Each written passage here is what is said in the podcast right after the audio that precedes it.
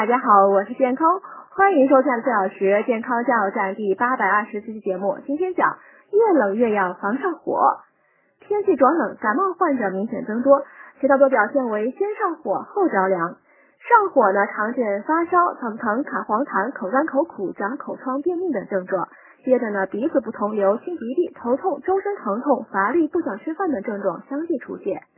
为什么天冷了上火的人反而多了呢？这是由于冬天气温低，人体内外气机闭聚，出汗少；又由于户外活动减少，代谢物的排出也相对较少。冬季饮食，人们多会选择火锅、羊肉等肥甘厚味食物，这些原因都会造成体内痰湿内生，大便不通，气血不畅，遇而化热，出现上火表现。因此，内有积热，外在气温低，体内外温度差加大，易受风寒，造成了寒包裹感冒。明年实行收费收听哦，快看底部菜单。